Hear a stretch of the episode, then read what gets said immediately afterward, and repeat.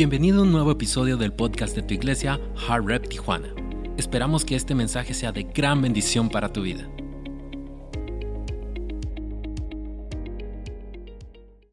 Eh, durante estas últimas semanas que iniciamos ah, esta serie titulada La Universidad de Gracia, me ha, ah, hecho ah, pensar un poco en esta serie porque, y luego no nomás eso, sino en el título, porque cuando hablamos de la universidad hablamos de una escuela, hablamos de poder entender algo nuevo, de entender una cultura diferente. Es exactamente eso. No nomás es un cool título, sino más bien es, es una jornada que quiero ah, pedir a Dios que nos ayude a tener juntos como iglesia. De que podamos nosotros estudiar y entender y captar lo que es la gracia de Dios. Es interesante que para aprender cosas buenas tenemos que ir a la escuela. Pero para, para aprender cosas buenas es nuestra naturaleza aprenderlas. No ocupamos que alguien venga y nos enseñe a hacer cosas malas, pero sí ocupamos que venga alguien nos enseñe a hacer cosas buenas. Muy interesante, ¿no? Bueno, ese es otro sermón. Pero nuestra cultura es una cultura que Jesús viene y nos enseña ah, de, la, de la importancia de que nosotros podamos entender qué es su gracia y la abundante gracia que Él tiene para nosotros y su grande amor que Él tiene para nosotros. Yo creo que hablamos mucho de eso. Y lo mencionamos mucho en la iglesia porque es lo correcto, ese es el Evangelio, que nos habla del amor de Dios y de la gracia de Dios. Pero hay veces luchamos por entender, y no nomás entender, sino aceptar ese mensaje, porque culturalmente se nos enseña, Y es más fácil para nosotros aceptar la culpa o el pago por nuestros errores y nuestras fallas. Porque somos fáciles para aceptar el regaño o somos fáciles para aceptar el castigo por nuestros errores porque pues sentimos que lo merecemos, porque sabemos que fallamos o fracasamos y es fácil sentir, bueno, y aceptar y recibir lo que pensamos que merecemos. Pero a lo contrario, es muy difícil, es muy a, menudo difícil que nosotros seamos personas que fácilmente aceptemos la gracia de Dios.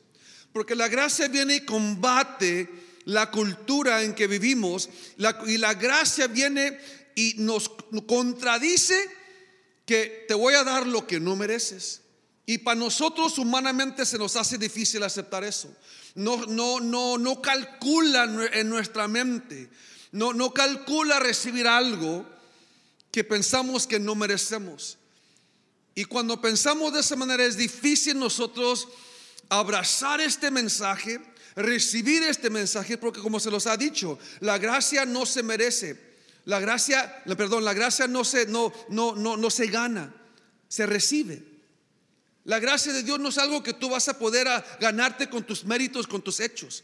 La gracia simplemente se recibe.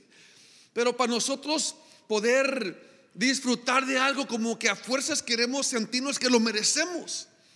Si no lo merezco, entonces pues no lo puedo disfrutar porque, pues, no, no, no, puedo, no puedo señalar algo que puedo decir, bueno, hice esto y me gané esto. Porque vivimos en un sistema que lo que recibo, pues me lo tengo que ganar. Y eso, ese sistema aún trabaja a veces en los matrimonios, ¿no? O en nuestras relaciones. No es incondicional muchas veces nuestro comportamiento y nuestro amor. Y por eso vivimos, esa naturaleza es parte de la cultura en que vivimos. Vivimos en una cultura judicial que, que nos enseña que el, um, el, que comete el error merece el castigo, ¿sí? El, el que, el, el, que, se equivoca merece el castigo y, y, y el, sistema judicial quiere determinar quién recibe perdón y quién recibe castigo. Y, eso creo yo que es, es, parte de nuestra cultura, es, es, es reconocido y lo, lo entiendo, lo entendemos y creo que es parte, lo necesitamos. O sea, las leyes no están para castigarnos, las leyes están para ayudarnos a no cometer errores. Y es lo mismo con, las, con, los, con los diez mandamientos. Los diez mandamientos nunca fueron hechos o escritos para liberarnos o para que sea nuestro estilo de vida. Los diez mandamientos fueron dados para que podamos reconocer nuestra gran necesidad de Dios. Porque nunca podemos cumplir con ese estándar de los diez mandamientos. Y eso nos revela que somos personas que siempre estamos necesitados de la gracia de Dios. Pero cuando hablamos de eso, creo yo que por eso Jesús empleó o utilizó enseñanzas como estas, para poder ayudarnos a entender de lo que es la gracia de Dios y cómo el reino de Dios es muy diferente que el reino en que tú y yo vivimos. O la cultura del reino es muy diferente en la cultura en que tú y yo vivimos hoy en día. Por eso Jesús utilizaba parábolas. Parábolas es un sistema que Jesús utilizaba para enseñarles a la gente, tal como hoy nos, nos utilizaba parábolas para usar cosas que pueden ver para ayudar a iluminar cosas que no pueden ver. Usaba parábolas para ayudarles a usar cosas que pudieran entender para poder iluminar cosas que no pueden entender. Porque lo difícil que se encontraba Jesús era enseñarles de una cultura o de un reino invisible. Imagínate. Jesús tenía que enseñarles cómo era el Padre, cómo era el reino, un reino invisible, un reino que no se podía ver. So, él empezó a utilizar esas parábolas para poder ayudarnos cómo era el reino de Dios, cómo es que Dios es, cómo es que Dios piensa, cómo es que Dios opera en su reino y cómo es el reino en que quiere que nosotros adoptemos ese reino y no el reino en que vivimos. Y utilizó, Jesús utilizó capítulo 15 del libro de Lucas para hablarnos, hablaba de la, de la oveja perdida y luego habla de la moneda perdida de la viuda y luego llega al versículo 11 donde empieza a hablar que yo creo que es la parábola más famosa de la Biblia. Quizás una de las historias más predicadas. Quizás una de las historias que podamos escuchar en cualquier iglesia que vayamos. Quizás todos los que están aquí hemos escuchado de una manera, de, de una manera o de otra, una frase, una porción de lo que es la historia del Hijo Pródigo. Pero cuando nos ponemos a, nos detenemos un poco y pensamos, bueno, ¿qué es lo que Jesús está enseñando? ¿Qué es lo que Jesús realmente quiere que captemos de esta historia? Porque es el que toma su tiempo con sus discípulos y con los alumnos que aunque él estaba enseñando, ¿qué hay en esta historia que podemos extraer que nos ayude a entender más de la gracia de Dios? ¿Qué hay allí que Jesús nos quiere ayudar a entender cómo es que es el Padre? Y cómo es que nosotros nos beneficia poder saber cómo es el Padre y quién es el Padre. Porque creo yo que tengo tres puntos nada más que quiero compartirles con ustedes. Aunque hay tanto ahí que, le decía a mi esposa, hay, tanto, pero los hermanos quieren irse a comer sus tacos de adobada y no me dan chance de realmente extraer todo lo que hay allí. Y nomás aguantan 30 minutos. No se crean. Pero hay tres cosas que quiero platicarles. Hay tres cosas que quiero platicarles que es mi deseo, mi anhelo y mi oración que podamos entender lo que Jesús quiere que aprendamos en esta historia de la gracia de Dios. Cuando, cuando nosotros optamos en, en vivir de una manera conforme la cultura del legalismo, la cultura judicial en que vivimos. Y, incondicionalmente empezamos a, extraer o optar de, sacar Jesús de las escuelas, sacar Jesús del gobierno, sacar Jesús del, matrimonio, sacar Jesús del, del, convenio de lo que es el matrimonio, sacar Jesús de, te atrevo a decirlo, aún de las mismas iglesias. Entonces lo que hacemos es de que empezamos, decidimos quitar y eliminar el poder libertador que es la gracia.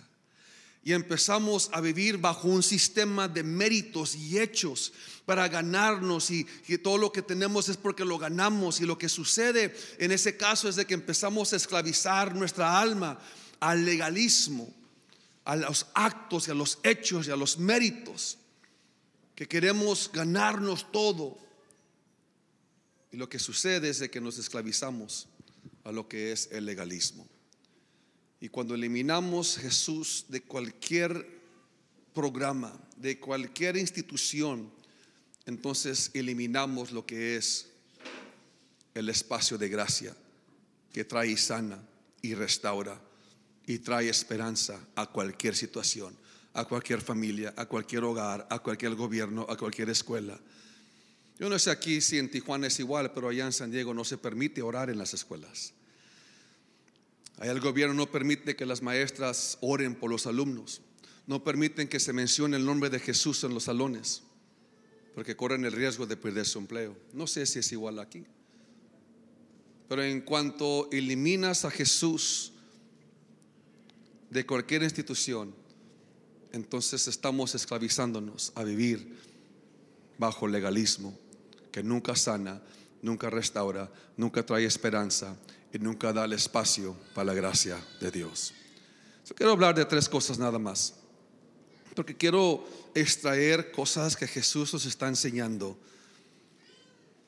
para poder iluminar lo que es la gracia de Dios. Y tengo tres puntos que creo yo que espero que iluminen y bendigan y abran tu corazón. Número uno, tres verdades de la gracia y el amor del Padre. Número uno, el amor del Padre honra tu libertad para escoger. El amor del Padre honra tu libertad para escoger. Es muy interesante este punto porque cuando leía la historia, la Biblia nos enseña que el hijo menor vino con su padre y le dijo, hoy quiero que me entregues las pertenencias que me pertenecen. Y el padre, la Biblia dice que el padre accedió, o sea, aceptó a darle lo que él estaba pidiendo. Eso me, me, me cautivó porque digo yo, ¿cómo es que el padre optó por decidir Dale la libertad para que Él escoja. Y lo que Jesús nos está enseñando es esto, que el Padre que tú y yo servimos, que nuestro buen Padre que tenemos te ama tanto, que Él prefiere que su corazón sea quebrantado y lastimado en permitir que tú decidas darle la espalda o irte de su casa, porque lo que Él quiere es que, que tú le ames igual como Él te ama a ti. Él quiere amarte, Él quiere que tú le ames a Él incondicionalmente como Él te ama a ti incondicionalmente. Porque amor forzado, ¿quién quiere amor forzado? El amor no es amor hasta que es genuino. El amor no es amor hasta que es voluntario. El amor no es amor hasta que uno toma la decisión de decir yo te amo con toda mi alma, con toda mi fuerza, con todo mi corazón. Y cuando vemos desde el principio en Génesis, cuando Dios puso el, árbol en el huerto de Edén y le dijo a la humanidad, todo es tuyo, menos esto. ¿Por qué puso ese árbol ahí? Ese árbol fue puesto ahí porque Dios quiso darte la opción que tú decidas. Si tú vas a decidir obedecer, si tú vas a decidir honrarlo, si tú vas a decidir amarlo, o vas a decidir irte de la casa. Porque Padre te ama tanto. Una cosa que he aprendido por los padres que están aquí me van a entender. El amor duele. El amor duele cuando vemos que nuestros hijos optan por rechazar lo que tienen bajo la cobertura de sus padres, la protección, la bendición, el amor, y optan por irse de la casa. No sé cuántos han experimentado eso, pero yo lo he experimentado en mi casa que mi hijo de 19 años optó por irse de la casa un día. Y entre más yo quise convencerle que no se vaya, entre más yo quise aconsejarle, entre más yo quise hacerle saber que no hay un lugar mejor que bajo el techo de su padre, él tomó la decisión y llegué a la conclusión de entender este punto, que aunque más yo trataba, yo no podía detener a mi hijo en que él no tomara la decisión que él iba a tomar. Porque forzadamente en la casa no iba a ser feliz mi hijo. Yo iba a ser feliz, pero no iba a ser feliz. Y aunque me partió el corazón, me quebrantó el corazón, me quebrantó el alma, tuve que ver mi hijo empacar su maleta e irse de la casa. Y cuando el Padre nos ama tanto, lo que Jesús nos está enseñando, que el Padre te ama tanto, que va a honrar tu decisión y tu libertad por decidir. Tal como José le dijo un día al pueblo, dijo, ustedes decidan qué Dios tú van a servir. Ustedes decidan si deciden si servir a Dios es bueno o malo. Pero yo en mi casa hemos decidido servir a Dios. Porque servir a Dios, iglesia, escúchame, es una decisión personal. Servir a Dios entregar tu vida a Dios es una decisión que cada uno de nosotros tenemos que tomar apropiadamente y personalmente. Cada quien va a tomar su decisión si va a servir a Dios y vas a amar a Dios con toda tu alma, con todas tus fuerzas y con todo tu corazón. Porque Dios te ama tanto que todo lo que Él quiere es de que tú le amas de igual manera. Y porque Él te honra y porque Él te bendice y porque Él te ama, escúchame, que este, este punto es muy profundo porque Él te ama tanto, Él te da, Él va a honrar tu libertad a que tú decidas. Y es mi deseo y es mi oración que este mes de diciembre todos nosotros como iglesia, como familia, podamos renovar nuestro compromiso. Es decir, yo en mi casa serviremos a Jehová. Es decir, hemos visto la fidelidad de Dios, hemos visto el amor de Dios, hemos visto la bondad de Dios, somos recipientes de la gracia de Dios. Y este mes de diciembre vamos a optar y decidir que el año 2022 vamos a servir a Dios con más fuerzas, vamos a amar a Dios en las buenas y en las malas, vamos a dar nuestro corazón a Dios, vamos a primero a Dios en primer lugar en cada área de nuestras vidas, porque vamos a decidir personalmente amar a Dios con todo nuestro corazón. Porque Dios te ama tanto. Quiero que eso entre en lo profundo de tu corazón. Jesús nos está enseñando. Esta es la gracia de Dios. La gracia de Dios te da la opción para escoger. Y como padres nos duele. Queremos tomar la decisión por nuestros hijos. Los que somos padres entendemos esto. Quisiéramos que nuestros hijos tomaran la decisión. Queremos que nuestros hijos hagan lo que le digamos hacer porque creemos que sabemos lo mejor por ellos. Pero una cosa yo te puedo decir, que hay veces que tenemos que permitir que nuestros hijos sean lastimados para que puedan entender y aprender que lo que necesitan se encuentra en la casa del Padre. Y el Padre nos ama tanto ante que rompe su corazón. Él honra tu libertad para escoger.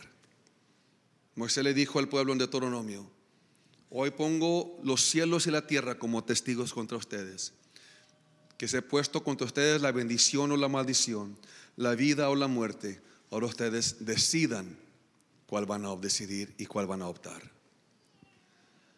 Porque Dios no te tolera, Dios te ama. ¿Sí me escuchaste?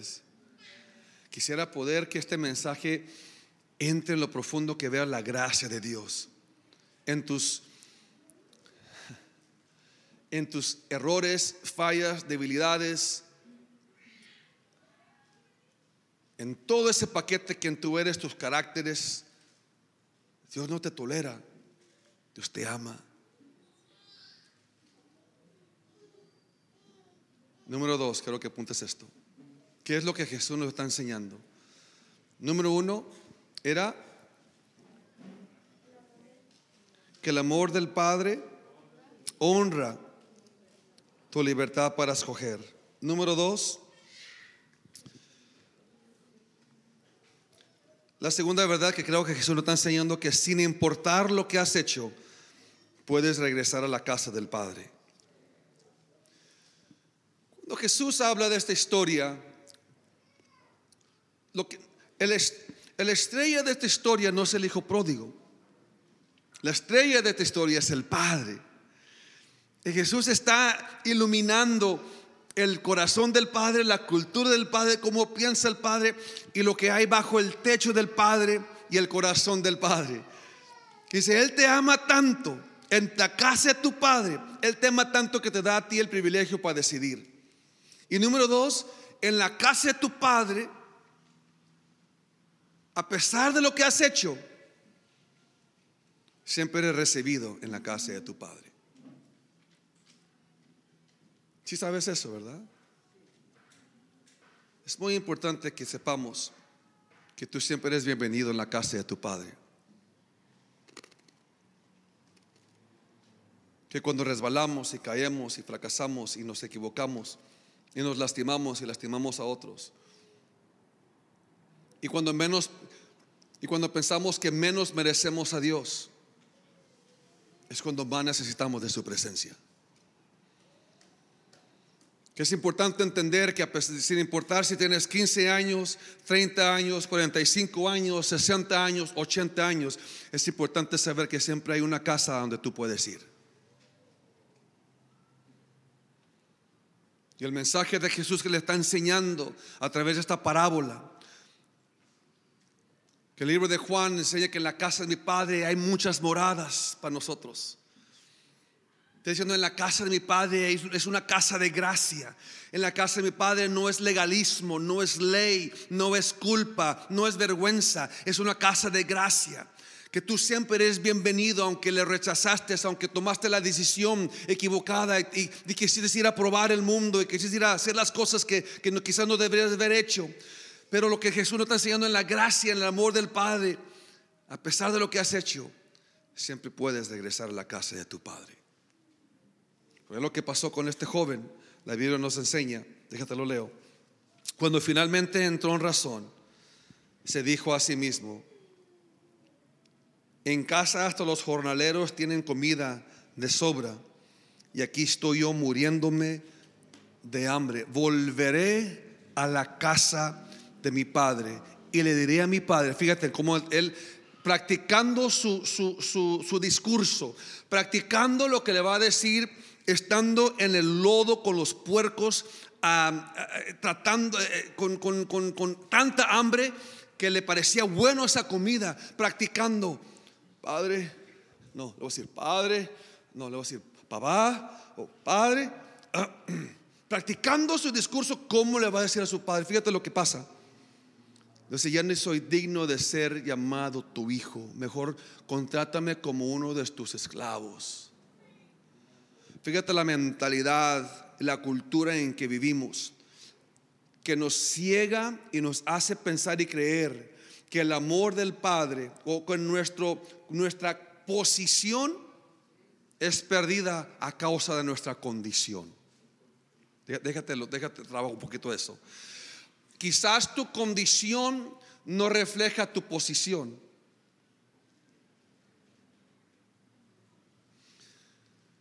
Pero cuando tú entiendes que tienes posición, es la posición que te ayuda a salirte de tu condición.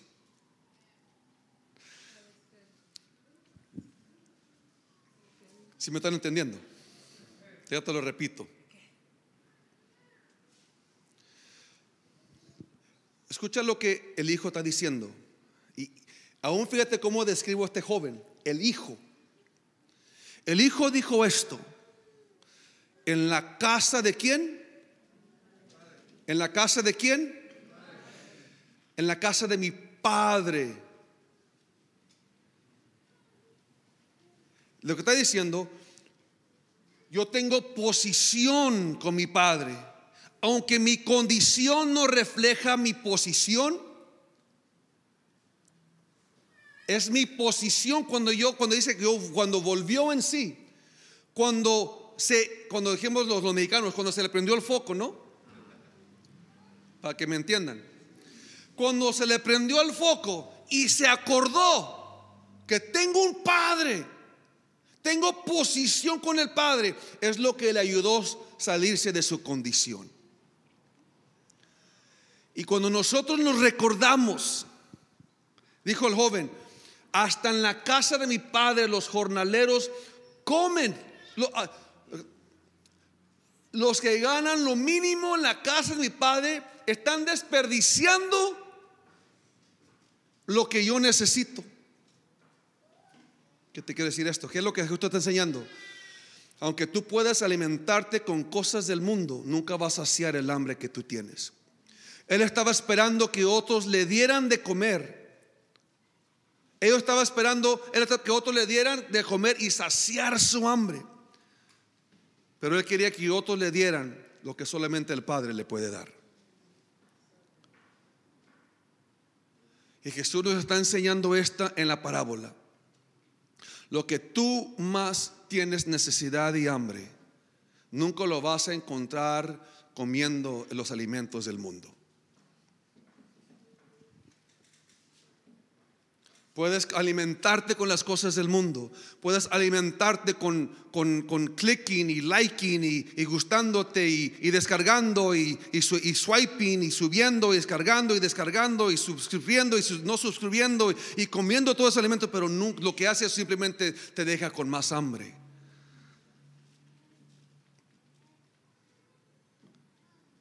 Y el joven dijo, lo que yo necesito y esa es la oración mi deseo, que, que nosotros se nos prenda el foco y que seamos la iglesia, que sea un, un ¿qué es la palabra? ¿Un foro? ¿Un faro? sí, un faro. Que seamos un faro de la gracia de Dios. Porque lo que la gente está buscando, la gente anda buscando es el alimento. Pero lo que no saben es que ese alimento que va a saciar el hambre que ellos tienen solamente lo van a encontrar en la casa del Padre. Algo tengo que decir de este punto del hambre. Hay momentos en nuestras vidas que nada va a cambiar hasta que tengamos lo suficientemente hambre. Hay cambios que no vas a hacer en tu vida hasta que realmente te pegue el hambre. El hambre es bueno. El hambre es muy bueno,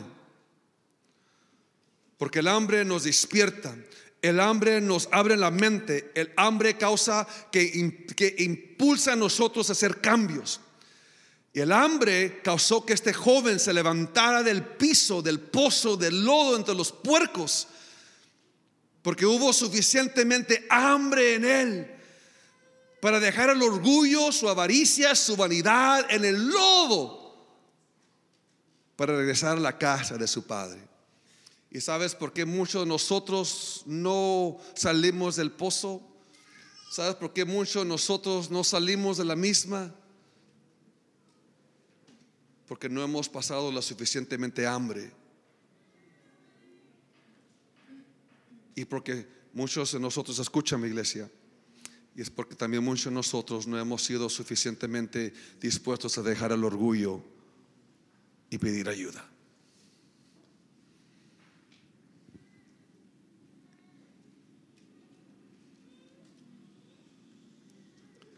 Jesús nos está enseñando.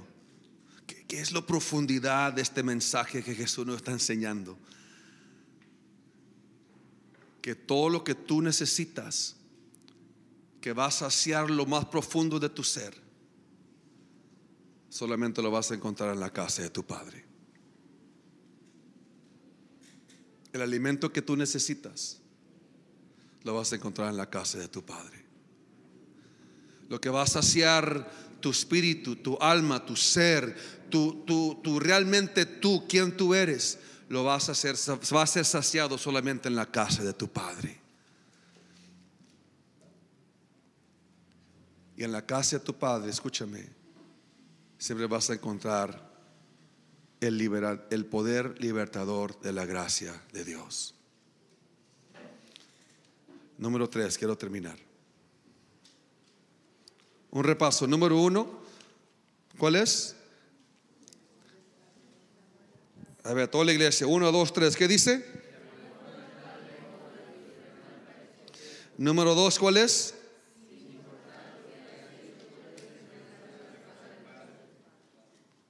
Así es. Y número tres. Ay, Dios mío. El amor y compasión del Padre corren hacia ti. El amor y compasión del Padre corren hacia ti. Lucas capítulo 15, versículo 20 lo dice de esta manera. Entonces regresó a la casa de su padre y cuando todavía estaba lejos, su padre lo vio llegar me encanta esto. Lleno de amor y compasión. Dile conmigo. Lleno de amor y una vez más. Lleno de amor y compasión. Corrió hacia su hijo, lo abrazó y lo besó. ¿Qué es lo que Jesús está enseñando aquí? Mira, para muchos de nosotros cuando hablamos de correr, no vemos algo sobrenatural ahí. Quizás para otros sí, porque para correr, olvídate, no, no, no nos metas a correr. Pero cuando Jesús está hablando algo aquí en los tiempos de Jesús, usó este término correr porque era algo que no se hacía en aquellos tiempos. Mas un padre nunca corría. ¿Qué es lo que te está enseñando Jesús aquí? En aquellos tiempos, cuando un joven o una joven se salía de la casa y se iba y desperdiciaba los bienes de la familia, deshonraba a la familia y se iba del pueblo, se iba de la familia y se iba a, vivir una vida desenfrenada tal como dice la Biblia. Y cuando quieren regresar a casa, los mismos ciudadanos del pueblo agarraban una olla grande y cuando lo miraban acercarse a la puerta del pueblo, iban y le aventaban la olla a los pies para que se quiebre, haciéndole saber a decir a la persona, tú no eres bienvenido ya aquí. Tú has sido aislado de tu familia y aquí tú no eres bienvenido, así que no eres bienvenido, vete de aquí. Y lo hacían bullying, se avergonzaban, lo avergonzaban por lo que había hecho y le tiraban todo lo que había hecho en su cara. Y hacían esa ceremonia, esa ceremonia que se llama quesasá. So, la Biblia, cuando Jesús le está diciendo, cuando el Padre lo vio de lejos, dice, lleno de qué? De amor y de compasión. Si sabes que tu Padre está lleno de amor y de compasión. Si sabes que tu Padre te ve con amor y gracia. Si sabes que tu Padre no te ve con enojo. Si sabes que tu Padre no te ve con desprecio. Él te ve lleno de amor y de compasión. Dice la Biblia que estaba lleno de amor y compasión y dice, corrió, di conmigo, corrió. Para que un hombre pudiera correr en aquellos tiempos tenía que levantarse la túnica. Y para levantarse la túnica tenía que enseñar sus piernas desnudas, que era una que era una algo que no se hacía porque era señal de vergüenza y de humillación para alguien que haga eso. So, cuando Jesús está diciendo, el Padre levantó su túnica, enseñó sus piernas y corrió hacia su hijo, ¿qué es lo que está diciendo? Que el Padre decidió tomar la vergüenza sobre él para que su hijo no sea avergonzado y corrió hacia su hijo, anunciándole al pueblo que hoy no va a haber ceremonia de quesasá. Yo cargo la vergüenza, los pecados, los errores, las fallas de mi hijo. Y yo voy a ir a demostrar lo que es la ceremonia de la gracia de Dios. Y me aviento hacia mi hijo, lo abrazo y lo beso. Porque hoy se celebra el que había estado perdido es encontrado. El que estaba muerto ahora está en vida. Que empiece la celebración.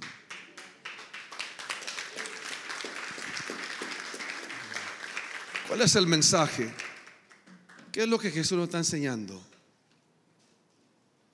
Cuando, cuando mi esposa estaba hablando que hoy es el, e, e, este mes es el mes de diciembre, que estamos celebrando la venida de Jesús, el regalo que fue dado para que cargue nuestra vergüenza nuestros errores, nuestras fallas. Y, y, 33 años después, cuando Jesús fue colgado en la cruz del Calvario, desnudo, azotado, golpeado, moreteado, sangreado, con sus, con sus vientres saliendo porque lo habían apuñalado en su costado y salió agua y sangre, fue desnudado, fue avergonzado públicamente para que tu vergüenza y mi vergüenza sea cubierta.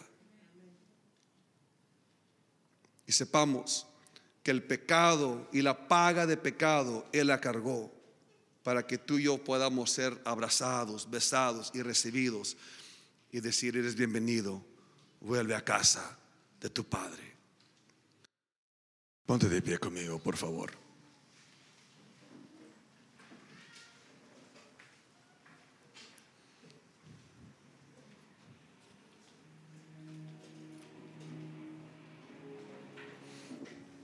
¿Cuál es el mensaje de hoy?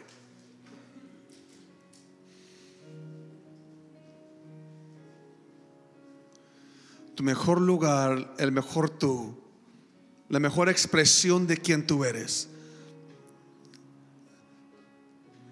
Solamente lo vas a encontrar en la casa de tu padre.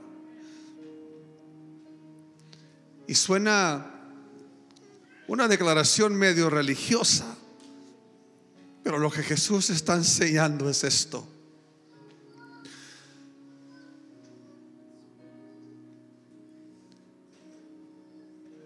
Que la cultura del Padre es una cultura de gracia.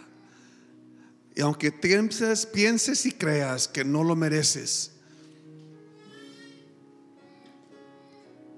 gracia te cubre, gracia te perdona, gracia te, te acepta. Y el Padre la Biblia dice esto, con esto quiero terminar y orar por ustedes. La Biblia dice, cuando el Hijo estaba de lejos, dice que el Padre lo vio.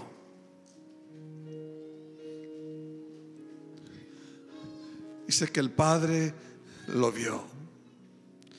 Él no vio su pecado, Él no vio su rechazo, Él no vio su suciedad, Él no vio sus golpes, Él no vio su maldad, Él no vio la decisión que Él tomó.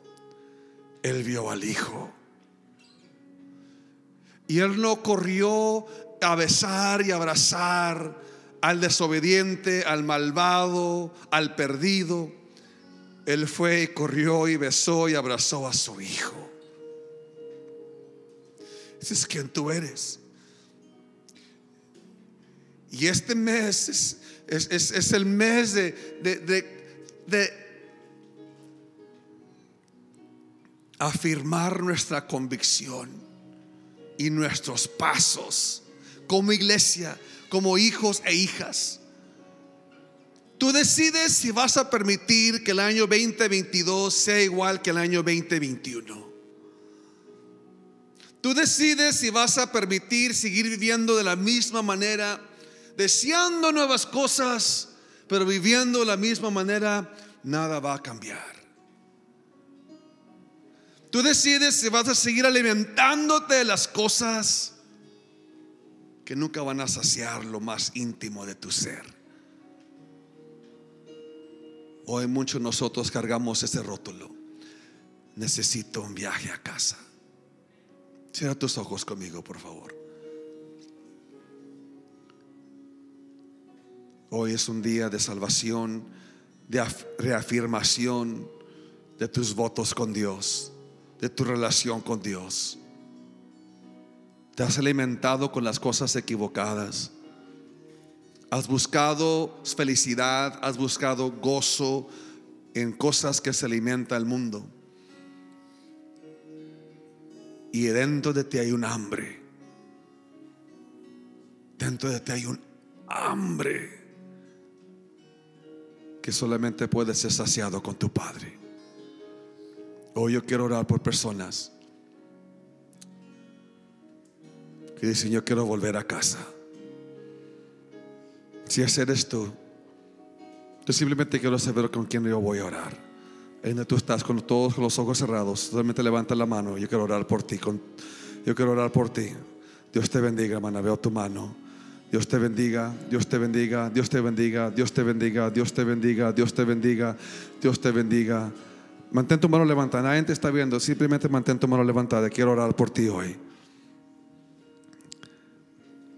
Quiero que todos hagamos esta oración con voz alta y me acompañen en esta oración. Dilo conmigo, voz alta. Dile, Padre, gracias por aceptarme de nuevo en tu casa.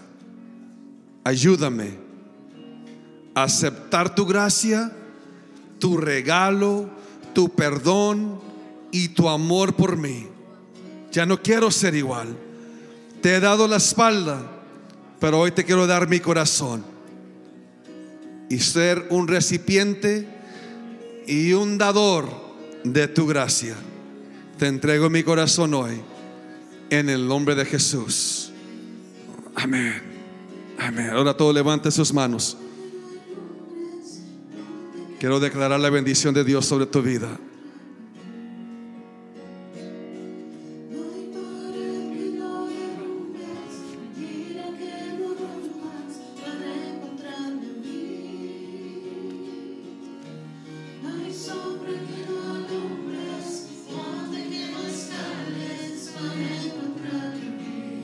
Vuelve a casa.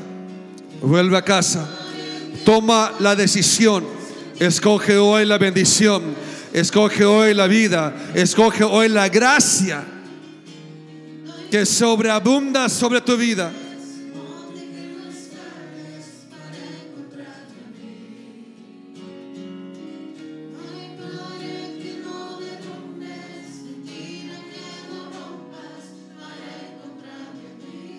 Padre, con nuestras manos levantadas, yo declaro sobre tu iglesia un nuevo nivel de gracia sobre sus vidas. Que esa gracia rompa el legalismo, rompa esa bajo estima y rompa esa mentalidad que dice no lo merezco. Padre, sobreabunda tu gracia en cada corazón, en cada mente. Y que haya una hambre dentro de nosotros de volver a tu casa, donde se encuentra todo lo que necesitamos. Porque solamente tu Padre puedes hacernos y recibirnos de nuevo a casa. Hoy como iglesia, hoy como iglesia pedimos que sobreabunde un espíritu de gracia en esta iglesia. Que estemos listos para ser personas, la iglesia, que reciba a los hijos pródigos que han salido de casa y que los hagamos sentir bienvenidos en tu casa. Cae Espíritu Santo, cae ese espíritu de gracia sobre Heart Revolution y ilumina la gracia de Dios en nosotros, en tu iglesia y en Tijuana. Bendigo cada varón, cada matrimonio, cada familia, porque hoy, como dijo Josué, hoy decidimos, dilo conmigo, hoy yo decido que yo en mi casa serviremos a Jehová. Vamos, quiero escuchar la iglesia, quiero escuchar los varones levantar su voz con convicción. Hoy yo decido, yo en mi casa serviremos a Jehová. Una vez más, con convicción y con fuerza y autoridad. Hoy yo decido que yo en mi casa serviremos a Jehová en el nombre de Jesús.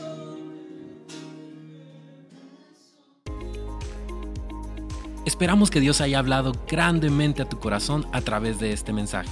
No olvides suscribirte a nuestro podcast para que no te pierdas ninguno de los mensajes que tu iglesia Hard Rep Tijuana tiene para ti. Nos vemos en el siguiente episodio.